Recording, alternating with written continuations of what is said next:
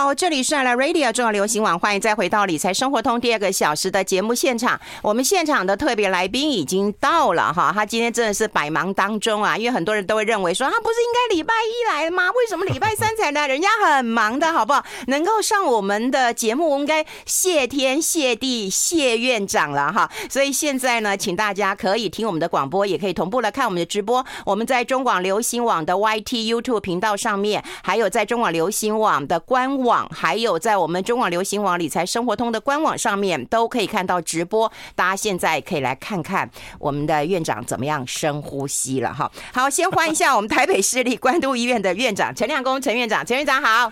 玉芬姐好，各位听众大家，各位女神大家。哎呦，你好会讲话！今天三八妇女节，我有听啊，我在开车的时候就有听到啊。啊，女神，各位女神，女神好，对对，所以要面对女神要深呼吸。哪有？跟你讲，中广只有一位女神啊，其他都不要打。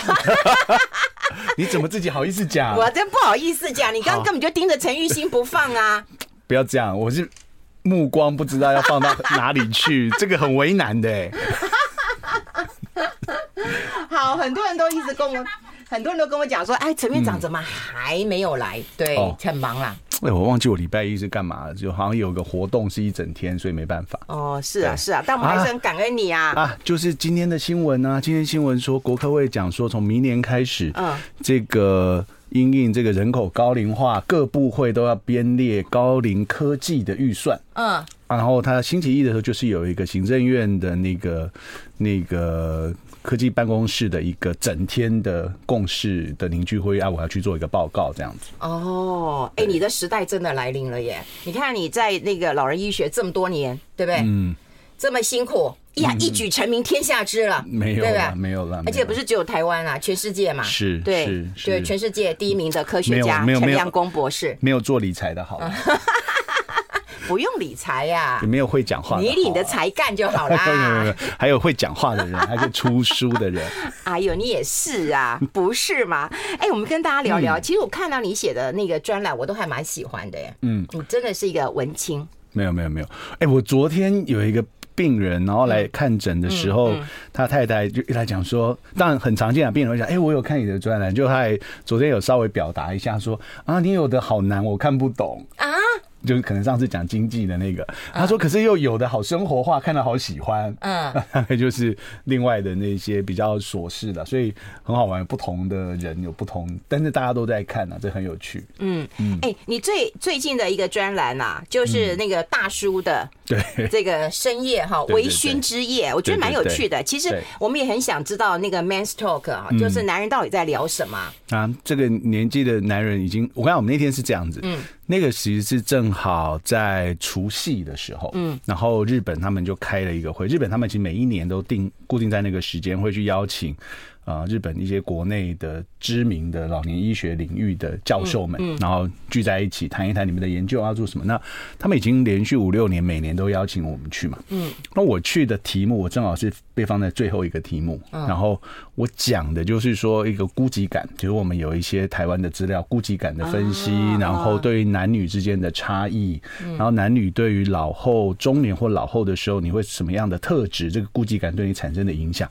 当然答案是这样子，但大。家都可以理解，答案就是女生好像还好，女生有朋友就可以过日子。我跟你讲，女生会化疗，对，因为会讲话，讲话其实是一个很好的化疗。对，男人都不讲啊。对，然后男人如果一旦没没，就是呃，这个如果说到时候丧偶或离婚，嗯，再加上没朋友，嗯，哇，死亡率整个拉高啊。对，所以跟女生没影响哦。所以呢，当然我们就男生会不会呃，因为女生会不会因此而更更加快活自在？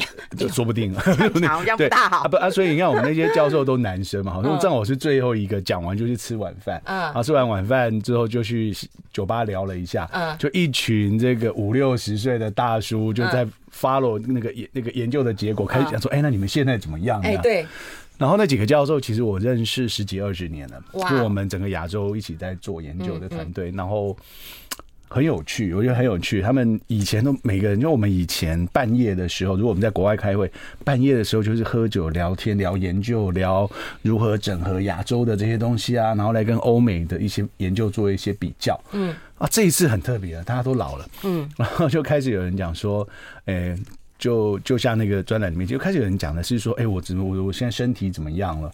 然后我说，哎、欸，你到底现你现在吃几颗药啊？嗯，嗯，然后你有没有在吃啊？我现在血压多，到底要不要吃？就跟一般人一样，你知道吗？然后然后大家意见也不一样。哎、欸，我觉得最有趣是有人要卖你那个京都的房子。对，这件事情很特别，就是说这个是先从那个东京大学的教授先讲起的。他就说，因为日本人习惯都住那个两层楼嘛，你看那个小叮当住的都是那样，对不对？他就说，当小孩成家之后，家里就剩他们一对夫妻，嗯，其实空间有点大，二方面爬楼梯膝盖越来越辛苦，嗯，他就觉得说他想去找一个小一点的公寓房子，有电梯就好了，对，然后他才发现他居然可能买不起。嗯，然后因为新的房子现在整个房价拉高嘛，嗯，嗯，然后他以前的积蓄啊等等，他就觉得发现说，哇，他居然把那个旧房子卖掉，其实买不到一个公寓，哇。然后呢，这样讲完之后，那个京都大学的教授也回应说，因为他们两个年纪差不多，嗯，他说他也是。他说他现在也很想把房子卖掉去住公寓。哎，大学呃教授啊，其实又是医学院的教授，对不对？那收入应该都很高啊。他们是国立大学的教授，在在日本公立跟私立的真的差很多，所以他们国立大学的教授，如果你去转换说那些人均所得或是那个消费能力呢？大概也跟台湾差不了太多。哎呦，委屈了，委屈了，并没有说高到哪里去哈。哦，对，那当然，他现在的问题是他已经呃到六十来岁，然后当然小孩。台湾也很委屈啊。是啊，所以你去回回想说，我们以前有很多的老师辈，嗯，他以前比如上班的时候就住在医院宿舍嘛，嗯，到要接近退休的时候才发现说糟糕了，买不起了，嗯，就他的他他存下来的钱其实不够买房子，嗯，好，那那这个事情就大家就带起来说，那大家觉得哎、欸，老后的生活你想怎么安排？嘛？怎么你怎么居住？嗯嗯，然后大家的健康，然后我们以前那个教授看起来都很健康啊，然后很活跃，超级认真的，就他跟我讲说他现在不行，他现在酒喝一喝，在路上走要蹲一下。我说你怎样？你是现在酒量变那么差？他不是，他那个那个脊椎有骨刺压到神经了，他说他走一走就会就走不动，就很痛，就要稍微蹲一下。所以他说现在办公室是没有椅子的，一个堂堂的国立的研究中心的理事长，哎，然后他现在办公室是没有椅子的，他都坐在那个复健的弹力球上面，他 就他就。他就用用电脑就躺一下，这个伸展一下，就为了要伸展一下他的腰。然后忽然间觉得，哇，我们以前这一二十年来，每次谈研究、谈未来、谈什么，意气风发，千杯不醉。对，现在谈的是你吃几颗药啊？你这个要不要吃啊？哎，我这个我这个数字，你觉得要不要吃啊？就就很，而且那个东京大学教授真的讲了一个很生动的心情，就是说他突然间发现太太。可能如果可能生一场大病会离开他，嗯，但后来是虚惊一场。哦，他说他那个礼拜在等检验报告的时候，有够折磨的啊，也惊哦，也惊啊。他突然，当然他不承认他害怕，但他说他突然间觉得，哎、欸，那我后面人生怎么办啊？他真的有有惊吓到，然后觉得那个那个后面的人生，万一太太真的是他想的那个问题，然后怎么办呢？然后人生怎么办？然后回过头想想自己，我看我还是乖乖把药拿起来吃，顾一下自己的 身体。哎、欸欸，男人都会惊吧？你也惊不？我你莫拿破病，你也惊不？哎，我可能还不知道哎，嗯，很难想象。对，不过我因为我觉得你不够老。对。对，我觉得这是最大的问题，他不够老，还没有还没有真的遇到。我最近遇到都是爸妈处理的，都是爸妈。嗯，对，那个确实有一点压力，有一点不同的感受了。哎，我很感谢你的分享，因为我觉得哈，原来老男人大概都想这些问题哦，没有想一些女人的问题。我们先休息一下，待会讨论更多。I like 好，我们要持续跟我们台北市立关渡医院的院长陈亮公来聊一聊了。刚刚聊到了，就是人过半百了，其实问题都是差不多的，但我们很担心啊、呃，生理的一些病痛了哈。我们最近看到一个报道，就慢性的疼痛啊，跟失智有关。其实我现在超怕失智，超怕超怕的，我自己是很怕的。那什么叫慢性的疼痛？因为有很多老人去看医生，也说哇，加疼压疼压疼压疼啊，疼都是疼痛吗？那就是。啊，其实这个哦，这个这个题目，其实在亚洲大家比较少关注，欧美就是以前大家都觉得说，哎，欧那个瓦格兰卡秀普，然后就很容易痛，对不对？对对对。对，然后啊，所以外国人他们其实确实说认为说疼痛这件事，不管那个来源是什么，嗯，而且慢性疼痛指的是它有持续超过三个月，就那个是一个持续性的疼痛。嗯，其实通常会持续性的疼痛，大概都是骨关节退化的事情最多嘛。嗯，哦，什么下背痛啊、关节痛这一类，对，腰酸、对，背痛、头痛这种，有些很长期的，对不对？那这种他们也就发现说，这种长期超过三个月以上，就分哦，他们的统计方法会分说，第一个时间嘛，然后疼痛的强度嘛，跟。有几个部位在痛，对对对，然后算下来就发现说，哇，你这个越越多的人啊，其实他各项健康指标都不好，生活品质啊，然后身体的活动能力啦，失能的风险，其实连失智的机会也增加，忧郁症的机会也增加。所以呢，在欧美，你有没有注意到说，美国有很大量的这个止痛药滥用的议题？嗯嗯，这里面其实我觉得是这里面有很多学问，就是说你会觉得说，哎，美国怎么会这种吗啡类的止痛药这么滥用？对，因为现在止痛药有只有三大类，一类就是像那个普拿疼那一类嘛，但是就有时候强度比较弱嘛。嗯嗯。然后第二类就是我们一般常吃的止痛药，一般吃的止痛药。可它的问题就是说，因为慢性疼痛就会长期吃嘛，对，它长期吃就伤胃伤肾。哦，那所以在美国就会认为说，其实你如果需要长期吃，你不应该吃这一类的药，所以他们在美国是拉到口服的这个吗啡类的药物。哦，对，所以他们很广泛的在用，因为大家都痛嘛，浑身痛退化，所以用量很高。哎、欸，吗啡是我生小孩的时候打那个脊椎有没有？嗯嗯嗯、然后他就告诉我打的是吗啡哦。对对对对。但是因为吗啡的止痛效果很好啊，但它有不同种啊，哦、做成口服，强弱还是有别啦。哦。哦但久了都常常还是会有滥用的问题，所以在美国就有很大了。那在台湾，其实大家对疼痛的问题的琢磨稍微少一点，但是我们的吗啡类的使用的药量比起国外少很多。我们大部分用那个刚刚讲中间那一类可能伤胃伤肾的药。其实，在台湾如果跟他讲说你要吃吗啡来止你的腰酸背痛，你可能说不定更不愿意。嗯嗯，所以在国外来讲，他们发现说这个议题很大。那这个您您刚刚提到的研究，确实，我们以前会觉得说，这个慢性疼痛确实影响生活品质啊，可能有点忧郁啊，吼，怎么会跟脑部的退化？因为你是为什么有跟有关？对，所以那个过程就是从流行病学先看，说，哎，好像真的流行病学找相关性嘛，发现慢性疼痛人真的好像认知功能比较不好。后来他们去做脑部的核磁共振。嗯，就去看看说，哎、欸，有什么样的脑的部位是不是有萎缩了？嗯，一开始的发现都是一些什么？我们在前额叶啊、杏仁核啊，那个都是管什么？管情绪、认知、思考。好，那合理对不对？你觉得疼痛嘛，就是会影响你的情绪，然后影响你的感受，嗯，影响你的心理。可是慢慢也有些研究说，哎、欸，其实连海马回也会受影响。那为什么就不知道？嗯。有人说有一个学说就认为说，你你痛久了之后啊，嗯，尤其那个疼痛如果一直没有在你的心里面缓解掉，因为疼痛到最后都会加一部分，就是所有的疼痛加十分里面，嗯，到最后都有一部分是心理的层次，尤其痛久了，你就会觉得说那个痛有多痛，那个痛的多痛其实都蛮主观的嘛，对，所以你如果真的。慢性疼痛呢，有一大块会跟心理有关。那这一块，或者说有的人是长期的神经一直慢性在发炎，一直被刺激嘛。嗯，所以那个神经的运作方式、神经传导物质或神经元已经发生质变了。他长期被刺激，这个这个疼痛的这条路径，嗯，所以大家这些是假说，可是也确实看到说，这个研究用很大的这个这个英国的三十几万人的资料库，是很大哦，这是非常全世界非常大的一个生物资料库，就确定说，哎，真的，疼痛造成的神经退化，嗯。的一个过程当中，海马回的萎缩占一个很重要的角色，那当然就是跟失智症有关了。所以哦，慢性的疼痛已经除了生活品质或忧郁之外，其实它真的会加速脑部的退化啊！哎，我看我以前看过一本书，他也讲痛就好不好？我们都希望不要痛嘛，对不对？可是他觉得痛是好，他说痛就是提醒你啊，你就是哪里出问题了。但慢性疼痛就是。比较麻烦，就是说你你刚刚讲那情形比较像急性，就是说，哎、欸、哦，哦，我知道有个问题，对不对？嗯、我现在痛起来，对，那我赶快去处理它，对对，那、啊、处理好了，但不痛了嘛。哦，那慢性，对，它是持续，就像你的腰酸背痛，对，就像我的肩颈酸痛，哦，对，不会好，然后持续，对，这这个让人家搞得心情很不好，对，然后我所以慢性疼痛的定义就持续超过三个月。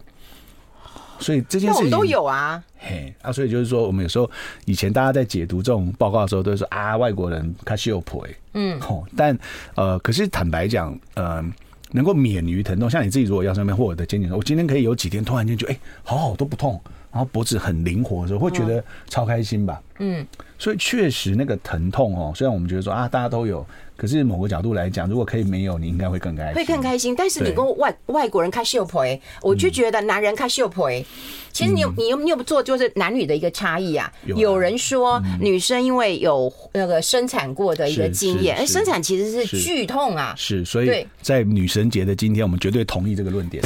我说的是医学要科学，不对啊，过去的报告确实有这么说过，对吧？那你确实因为今天是没有，因为是女神节，要更加的支持女生。说的真好，你。少来说的真对，你打心里就不是真的喜欢我，你就喜欢陈玉欣。不是，你今天问费荣，费荣是不是有打无痛分娩？所以说不定根本没痛到啊。所以，所以你不能用妈妈那个时代，哎，对了，在讲现在，对不对对对，陈陈玉欣搞不好也打无痛分娩啊？我怎么知道？我不知道，嗯，对啊，所以，所以，呃，当然说完全用生产的疼痛这件事情去。去当做一个女性疼痛的天花板，因为你曾经经历过，所以你就不就比较不会了。我觉得那个未见得，因为现在这个时代有些时候，呃，操作方式不一样了嘛。哦，哎、欸，那那你怎么判断？就是说，你一是一个医生的一个立场，嗯、你怎么判断？就是说，我是真的身体疼痛，还是我是心理因素？没办法啊，没办法、嗯。我们问疼痛都是你自己打分，所以像啊，哦、像很多时候病人的痛、嗯、晕、麻。哦哦，这个都主观症状，这都好难呐。对，这个我们都很难去判断，不像血压、血糖有一个。而且我的一到十分跟你的一到十分也不一样，所以它往往就是比较主观，说这件事情对你的 suffer 有多大啊啊，我的 suffer 这么大。对，那那那医疗就我们就去缓解你的 suffering 嘛。可是坦白讲说，我很难去类比你跟他之间这个三分是不是一样，处理方式是不是该一样，所以它一定有包含心理的层次的。疼痛这件事，嗯，嗯，但是疼痛会引起到这个失智，是我们很关心的。那待会讨论。另外还就是吃药，那我们怎么知道说，哎，什么药可以缓解一下我们的疼痛呢？到底哪些药有问题呢？那我就。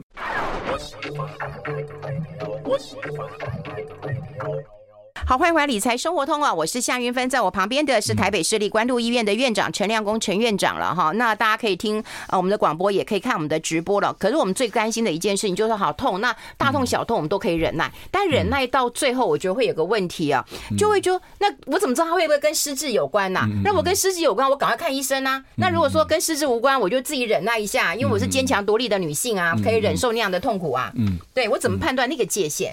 不一样啊，就是说我们担心是不是失智。目前的检验方式还是一样，就去填那些问卷啊，对，看你的记忆啊，看你什么。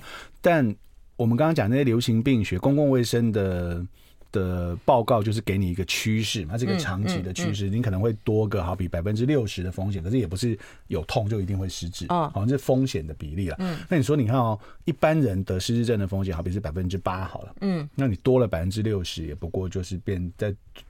八 percent 的百分之六十，其实也才还多不到五，嗯嗯，多不到八点五啊，对啊，所以说其实它是风险的概念啊，哈，嗯，但但无论如何啦，站在这些生活品质和呃，我们对于人的生活上的那个健康福祉来讲的话，嗯，其实疼痛在某个角度上就是等于 suffering。嗯，那这个 suffering 可能来自于身体的、心理的也很大成分，而且我们基本上也很难去分它，所以到最后这种慢性疼痛的病人，嗯，所以有些医院有很多人在开这个疼痛门诊啊。哦，现在有疼痛门诊啊？有很多是麻醉科医生在在，就是说针对这些很棘手的疼痛，嗯，他们甚至有的会去用到局部的神经阻断，嗯，哦，就是那就让他这个神经暂时不要 work，他就不会痛，嗯，那。此外呢，其实我们很很多时候，因为我刚刚前面我们开头就提到说，呃，有些止痛药长期长期使用就担心伤胃伤肾，对，那要不然就是变成滥用依赖，对不对？嗯、所以呢，现在 always 大家都希望说，你去采取这个非药物的方法止痛，嗯，所谓的非药物的方法，尤其像那些骨关节啊疼痛退化性的，嗯，就去复健，嗯，哦，其实复健有很大一个责任，复健的治疗很大一部分的这个目标就是缓解疼痛，嗯，哦，但是。都是没后了，就是说，呃，你持续做它就会好一点，对，但一旦不做可能就没有。但是，但是那就是跟你吃药概念很像，止痛药像这些慢性疼痛病，止痛药有吃它就会比较好，可不吃又来啊。所以，所以这个是呃普遍现在大家建议，然后呃针灸，针灸，针灸在中医里面其实对于止痛的部分效果是蛮明确的。哦，对，那还有人就会主张说要去做一些心理治疗。因为是心理的问题。对，有些所以所以有些做研究的的人说，我们的痛啊，就是其实不用去分什么元素了，它叫 total pain，反正就是总包的都痛了，就是全部包起来一起算，你也不用去，就一个人跟你讲说他痛十分，你也不用去在意说啊心理占几分，这不用了，就是一定都有的。你要整体性的去思考疼痛对他的影响，才能够去找出解决方案。哎，可是对女性来讲，我觉得对于疼痛比较有阴影的方式啊，比方说从以前，比方说经期来的时候会痛，那自己就会去买止痛药了。那现在有很多女性其实到日本也是都买止痛药。是对。那你说，当然我们都呼吁大家，就是止痛药不要乱吃啊，就不要乱吃，不要乱买。可是大家就已经。大概是久病成良医嘞，嗯，就家里或者是怎样，都会要吃一个止痛药，立刻缓解嘛，不用 suffer 啊。所以啊，就是说。免于疼痛这件事情，说实在的，你有点有的有的人会认为说这是一个基本人权，就是你要免于这件事情对你的 suffer 嘛。对啊，你看那个头痛一来，你说怎么办呢？对啊，所以说活都不想活了。对，所以说像一般的一般的止痛药，嗯，哦，其实是我们一般药房就可以购买，就没有说一定要看医生的处方嘛哈。但就表示说，这一般民众常常有需要处理的问题。嗯，那无可厚非，大家短时间临时的使用止痛药，其实大部分的这些止痛药，我们讲的都是。长期使用的困扰，短期使用其实都还好。嗯，哦，长期使用伤胃伤肾嘛，然后或是依赖嘛，哦，那那所以我们在谈像今天这个报道里面的慢性疼痛，嗯，跟我们讲这种急性的，你说经期来痛几天这种哦，算急症，哦，对对对，这个处理方法那不太一样。哦，原则，所以你我们短期使用不太怕你会有什么依赖的问题，哦，但是长期的，他他一天不吃就。就一定痛，他连吃三个月、六个月下去，就要担心这个药是不是会会有依赖性了。哦，所以现在问题到底是说疼痛，然后你没有去找医生，没有吃药，会造成失智的问题，还是说你疼痛以后你自己乱吃药，或者是你找不到对症下药，然后会出现失智的问题？所以就是一样嘛，就是要要。整个一起看嘛，total pain 的概念。哎呦，身心灵要一起去思考疼痛的影响。哎，那有人问啊，他说他是务农的，他是农民啊，每天都腰酸背痛啊，因为这劳务嘛哈，大家会很痛嘛，是腰酸背痛啊，会不会十年之后就慢慢失智啊？现在我们刚刚讲嘛，他是他讲的是一个风险的趋势，他不会是每个人就风险还是比较高，对，风险比较高，对，但没有说你一定会是，对对，风险比较高，所以应该倒过来说，我们要去想办法让他每天缓解他的疼痛，一样，他就回到缓解那个疼痛的概念，所以可能下班以后，或者说今天从田里回来，就可能要自己给他泡个热水啊，哦，泡就是你用一些物理的方法哦去缓解一下自己，像这种退化性的疼痛，热敷这一类。效果通常都还不错，嗯，因为它可以加速血液循环，让这些发炎的物质赶快带走。二方面也可以让肌肉放松。很多时候疼痛是因为肌肉也紧绷了。所以，所以其实你可以透过非药物的方法，尽量让自己免于这个疼痛的困扰。哎，不过说实在，以前我也会腰酸背痛，然后我最简单的方式就就是我找一个人按摩，其实我就舒服多了，我真的舒服多。但后来我又进阶了，嗯。我运动以后，其实我好多了，因为我开始会做一些反向的运动，然后会让我的肌肉就更舒服了。哎，这个就是聪明的女神会做，因为因为因为我真希望每天都是三八妇女节，我真希望 不不不，因为因为真的说，就是就是提到一个很关键的反向的运动，因为我们现在现代人有很多的姿势很固定，对不对？做，所以你的你的肌肉几乎都是同一群在收缩，同一群，他们因为肌肉常常是互相对抗的嘛，就你一定有一边收缩一边要放松，才会维持一个姿势嘛，对。那你。都维持同一个动作，同一个姿势，其实你会发现你用到的肌群都很固定，嗯，所以那一群就会特别的酸痛，那一群的使用率很高啊，所以你要反向的让它原来收缩变放松，原来放松的稍微让它这个这个拉紧一下，可以有一个彼此我们叫拮抗性的肌肉的一个调整，这个是好的啊，这个是正确的啊，所以才会我们那个。日本的那位教授现在要 坐在弹地球上坐一坐就要伸展呐、啊，他也要反向运动一下啊。对，所以他不是坐在他的这个座位，他就坐在那个球上。啊，有那叫不是也很辛苦？哎，对啊，我就是打瞌睡就掉下去了。我看到。哎，不过说实在啊，因为跟我一起运动有一个医生，你知道吗？因为他就说他为什么需要运动，因为他说他他是开刀房的，所以他要背铅衣啊。是，他说那个铅的衣服很重啊。是。很重，非常重，可是它就会保护你啊，因为它显然在手术当中会照到，它比如骨科，骨科开刀的时候可能会照嘛，神经科、神经外科，或者是像呃心脏外科，他们做导管、心脏内科，其实它都会在手术或治疗的当中去照到 X 光，哦，所以他就会有需要有牵衣稍微挡一下，然后这个让他的身体免于这些伤害。我们先休息一下，进一下广告。I like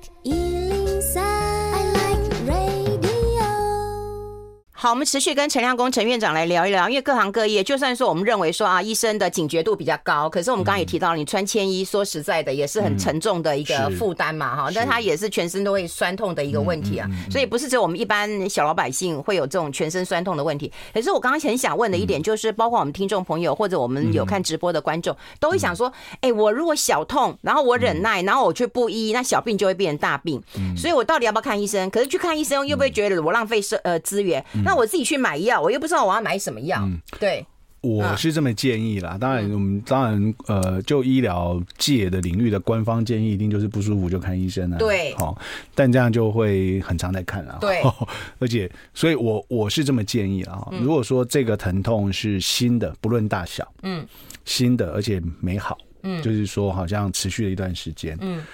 那以前没有过，嗯，我会建议看一下，嗯，哦，因为有一些，特别是有一些内脏的疾病，它有时候疼痛不太明显，嗯，骨关节的痛是很明显，去给人按摩你就知道这里痛，对不对？哦，对。可是内脏的疼痛常不太明显，就说不出来，就是痛，然后按半天可能按不到。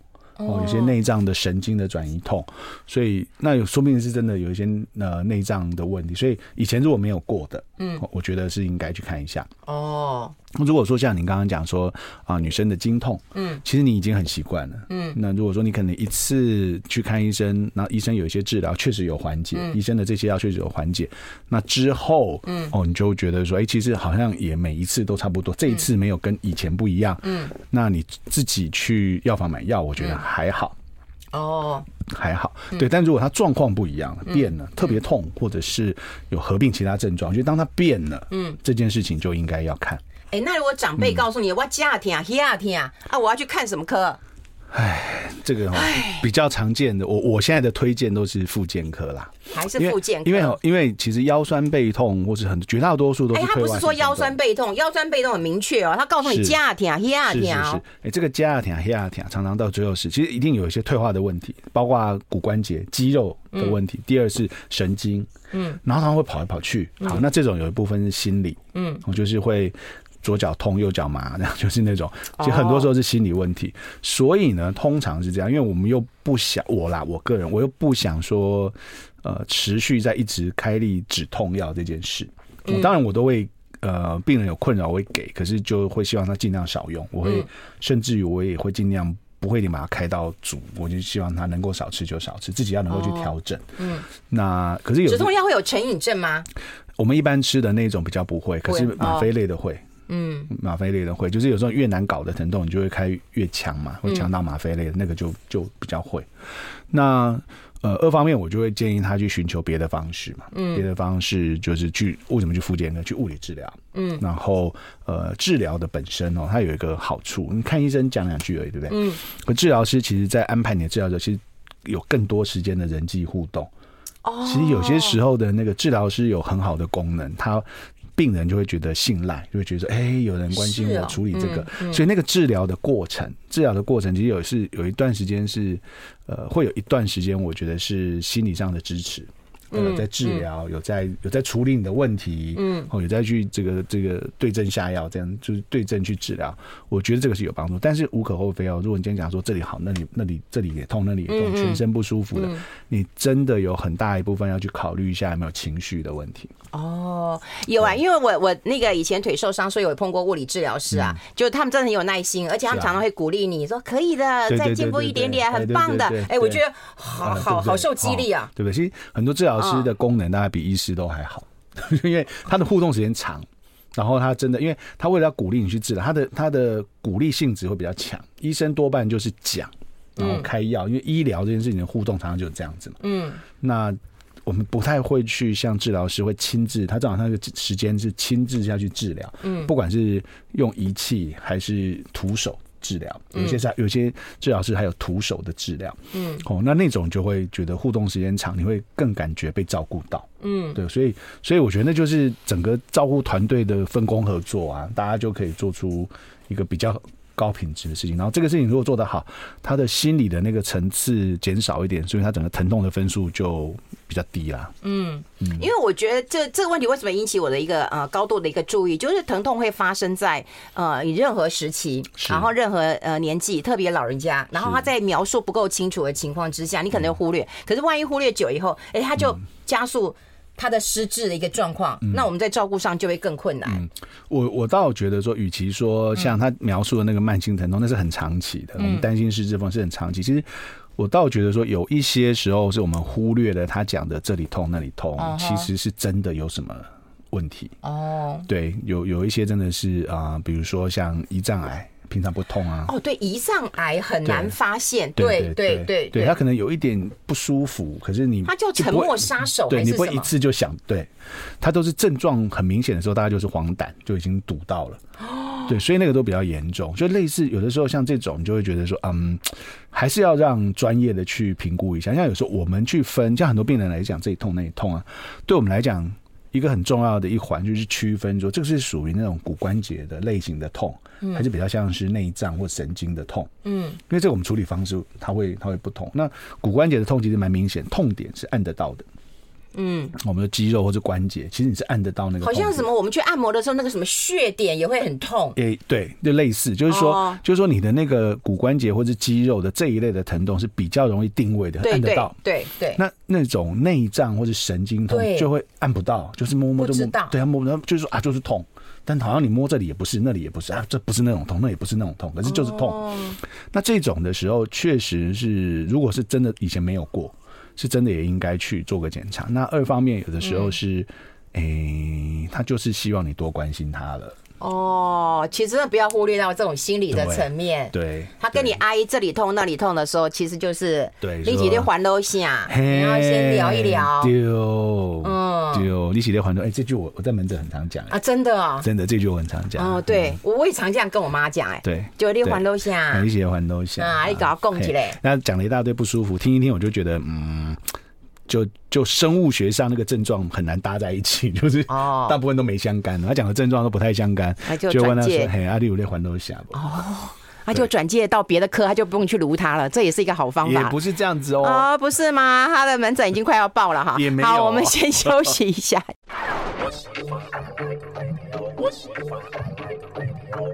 好，我们要持续跟我们台北市立关渡医院的院长陈亮公呃陈院长来进行一下我们的院长的呃这个小百科啊。那我们今天要跟大家聊了一个是呃僵硬人的症候群，那其实就是这个铁达尼号的主题曲的原唱 Celine Dion，其实非常多人喜欢他啦哈。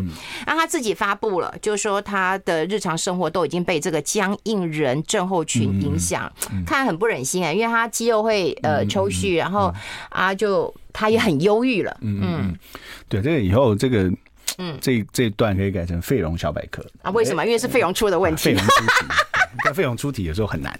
好，没有这个，没有什么可以难倒你的。对，这个僵硬人症候群，它是一个自体免疫的，你算它相对比较罕见的，没有百万人一个了哈。嗯，那它是它是这样子，其实，哎，老祖宗讲的那种什么阴阳平衡，其实也是有点道理。我们的肌肉也是一样，跟神经常常都是一正一反的在共同作用。哦，比如说你的肌肉，你有你要做反向运动啊，对不对？嗯嗯、所以我们在肌肉的时候，我要维持平常很休息的时候，嗯，肌肉要维持在一个状态，那个状态要适当的放松，可能有一定的力量收缩，啊、你才可以维持住姿势嘛，对不对？嗯嗯。嗯其实它一直有一些平衡，那那个平衡就靠一些很复杂的神经传导物质去维持的。嗯。好，那里面就有一部分是促进收缩，有一部分是放松、压制收缩，让它可以达到一个平衡状态。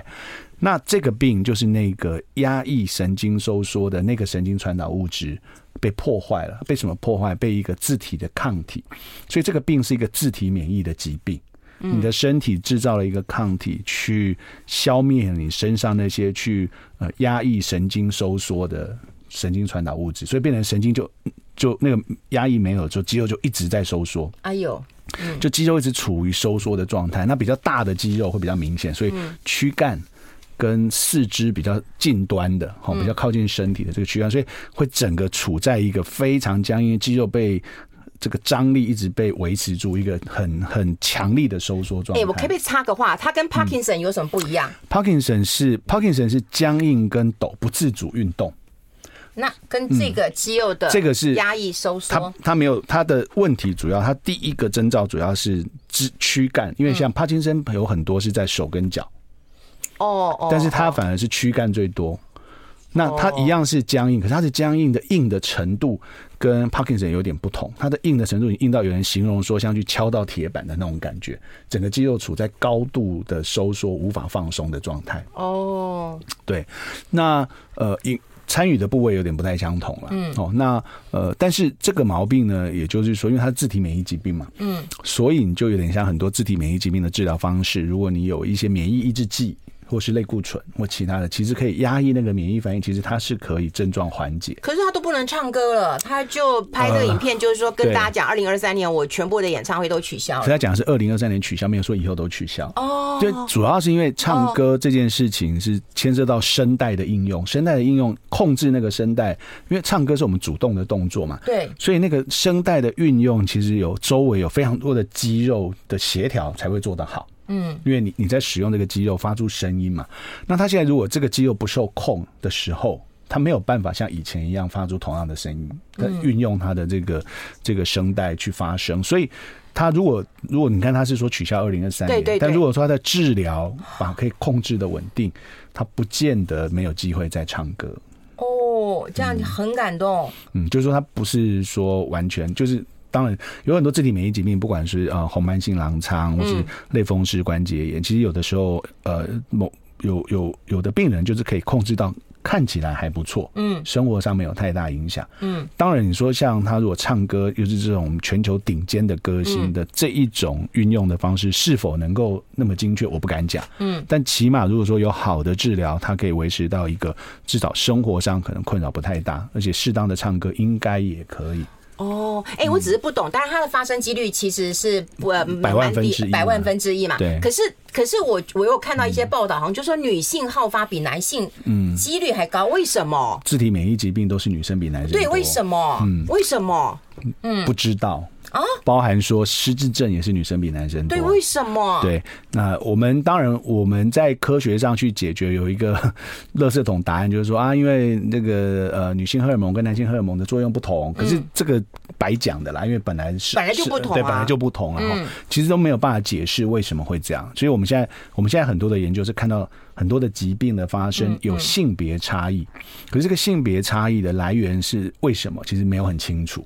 我们没有很清楚，不然理论上你说如果有性别差异，应该男性的失智症跟女性的失智症会不会跟我们不一样？根本不应该用同样的药。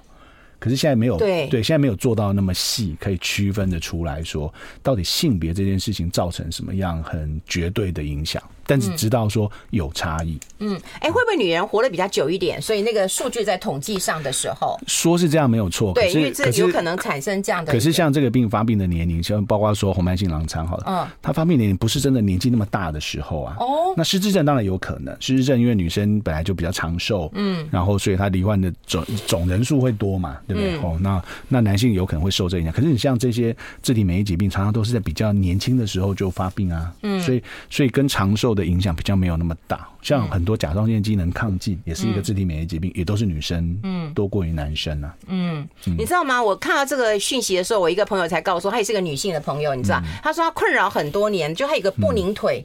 你有没有听过？有，对他不宁腿到不能够睡耶。有，这跟那个呃，这个这个跟僵硬人不一样，不一样，不一样。不过他透过治疗也好了啦。不宁腿有的时候我们把它视为一种睡眠障碍了。哦，就是说呃，大脑的对于神经的控制，在睡觉当中就一样嘛。那个平日有时候可能你可能可以压抑它，到睡的时候就。压不住了，就是他回到神经自主的反应了，所以只好用一些药物去压抑那个神经反应。现在是也是有方法处理，就是腿会不舒服，不舒服到你没办法睡觉。对，然后可能把床边的人踢下去。哎，对对对，就把对对对对，所以所以这个就是我们把我把它视为一种睡眠障碍。因为睡眠有一些阶段的时候，会有的人就会做梦啊，做梦的时候有时候会梦话，有的会叫，有的动作还很大。所以有时候在睡眠的不同的阶段的时候，你的大脑的一些反应确实会在肢体上有。